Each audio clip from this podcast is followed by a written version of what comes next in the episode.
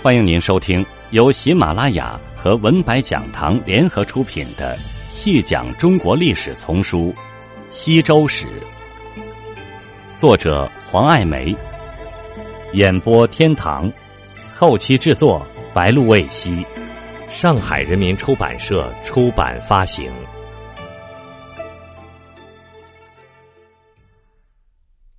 第三十三集。厉王的时候，历史革典，就是说，开始变更旧有的周初建立起来的规章制度。厉王宠信为他谋利的荣夷公，把原先由贵族民众共同享有的山林川泽之利，收归周王所有。厉王试图以此加强王权，却违反了与贵族分享利益的传统。这一损害其他贵族和民众利益的专利行为，激起了人们的极大反对。为了消灭人们的反对意见，厉王任用卫巫监视百姓。百姓在路上相遇了，只能用目光示意，表达自己的愤怒。大臣少公苦口婆心向厉王进谏，堵塞百姓的议论。其危害比堵塞河流还要厉害呢。河流决堤会造成大量损失，堵塞老百姓的口也是一样。所以治理河流要用疏导的办法，治理百姓要让他们能够发表意见。况且，人的口又岂是可以封得住的呢？但是厉王我行我素。甚至以为自己的措施达到了止棒的效果，而兴高采烈。其实他已经是把自己放到国人的怒火上烤了，最终激起了暴动。国人长官的部署和军队成员联合起来，驱逐国军。厉王出奔到质地，今山西霍县，最终死在那里。青铜器冉许的铭文记载了这一重大历史事件。厉王逃离国都，当时的贵族贡伯和被诸侯推选代行天子事，史称共和行政。在《史记·十二诸侯年表》，这一年岁次更深，根据六十亿甲子干支纪年的规律来推算，即公元前八四一年。这是中国历史上有明确纪年的开始。据说国人暴动的时候，国人曾经包围王宫，扬言要杀死太子。大臣邵伯虎把太子静藏在家中，交出自己的儿子替死。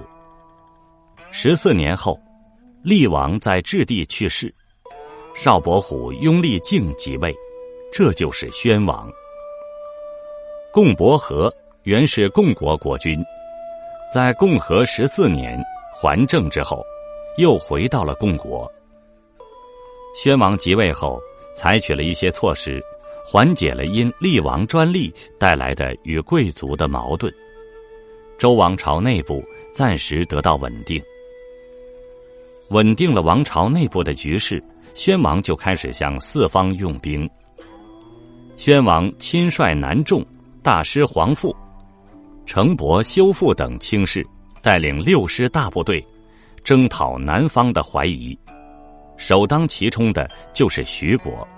《诗经·大雅·长武》记述了此次征讨的经过：赫赫明明，王命卿士，南众大祖，大师黄父，整我六师，以修我戎，既敬既戒，会此南国。王位隐士，命程伯修复左右陈行，借我师旅，率彼怀朴，行此于土，不留不处，三世就绪。赫赫夜夜，有言天子，王叔宝座，匪少匪游，徐方一骚，震惊徐方，如雷如霆，徐方震惊。王愤觉武。如震如怒，尽绝虎臣，喊如枭虎。铺墩怀坟，仍执仇虏，皆彼怀朴，王师之所。王履滩滩，如飞如汉，如江如汉，如山之包，如川之流，绵绵溢溢，不测不克，卓征徐国。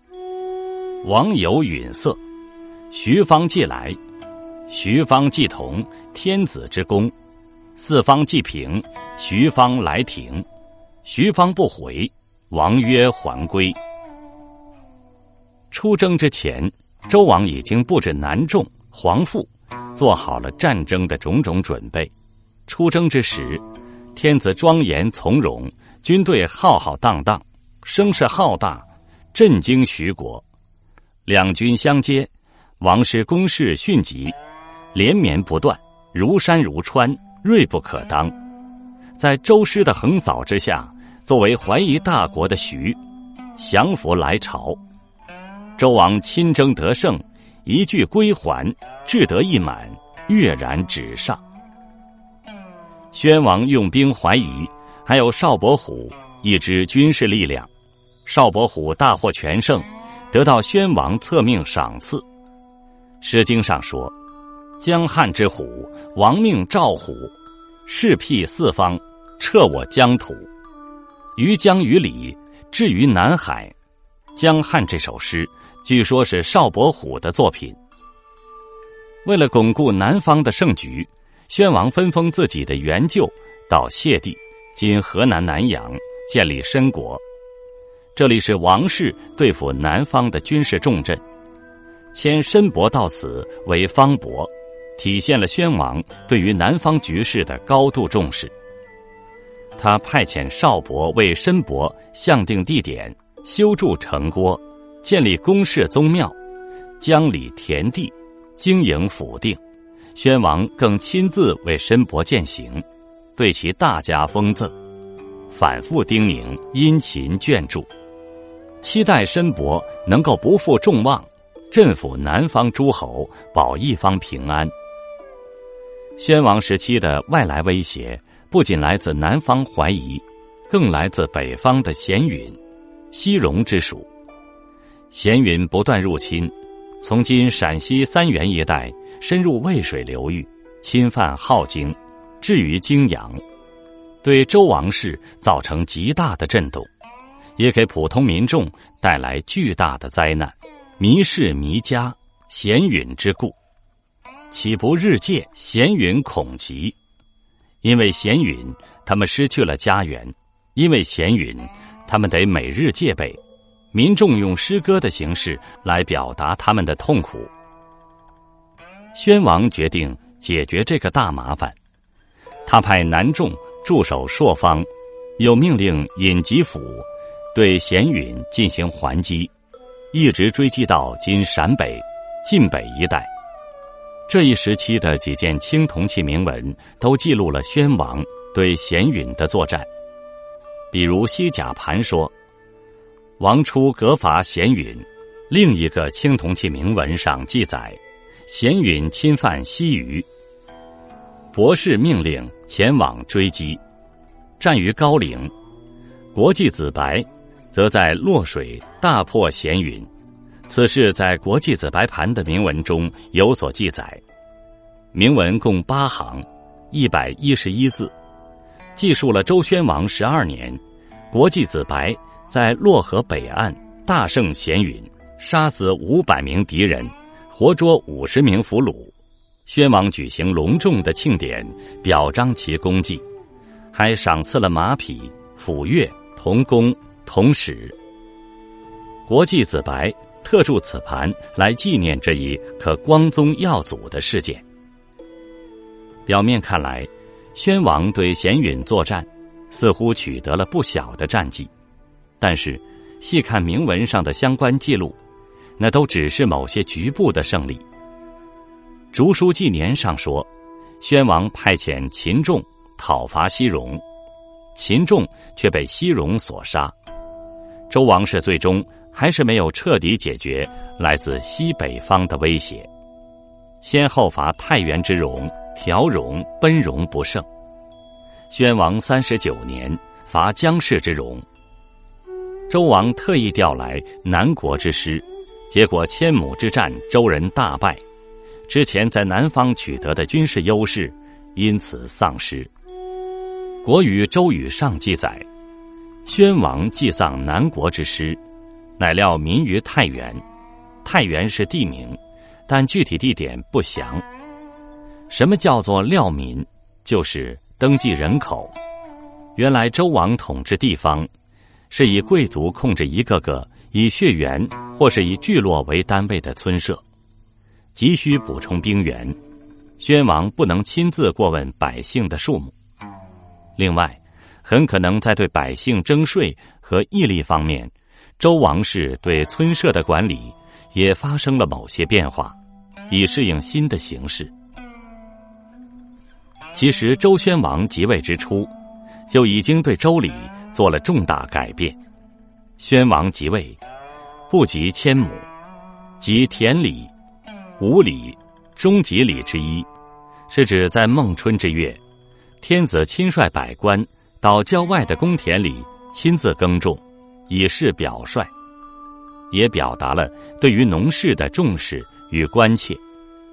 它是一种古礼，源自远古部族首长带头耕种的仪式。在西周，早就成为天子最为重要的政治活动之一。宣王为什么废弃吉田礼？有学者推测，厉王已经变更了原先仅将村社公田收益充公的赋税办法，而是选取田土最好、收成最高的田地来进行剥削。这样一来，周王还在公田上示范耕作，还有什么必要呢？不及千亩，料民太原。宣王比他的父亲幸运，终于迈出了改变周典旧礼的实质步骤。但这也是当时更加严峻的外忧所逼迫的。周王必须采取新的方式，获得更大的权力，以调动全国之力。但来自王朝西北和东南两个方向的不断夹击。使宣王中兴，实际并不能避免周王朝最终灭亡的结局。听众朋友，本集播讲完毕，感谢您的收听。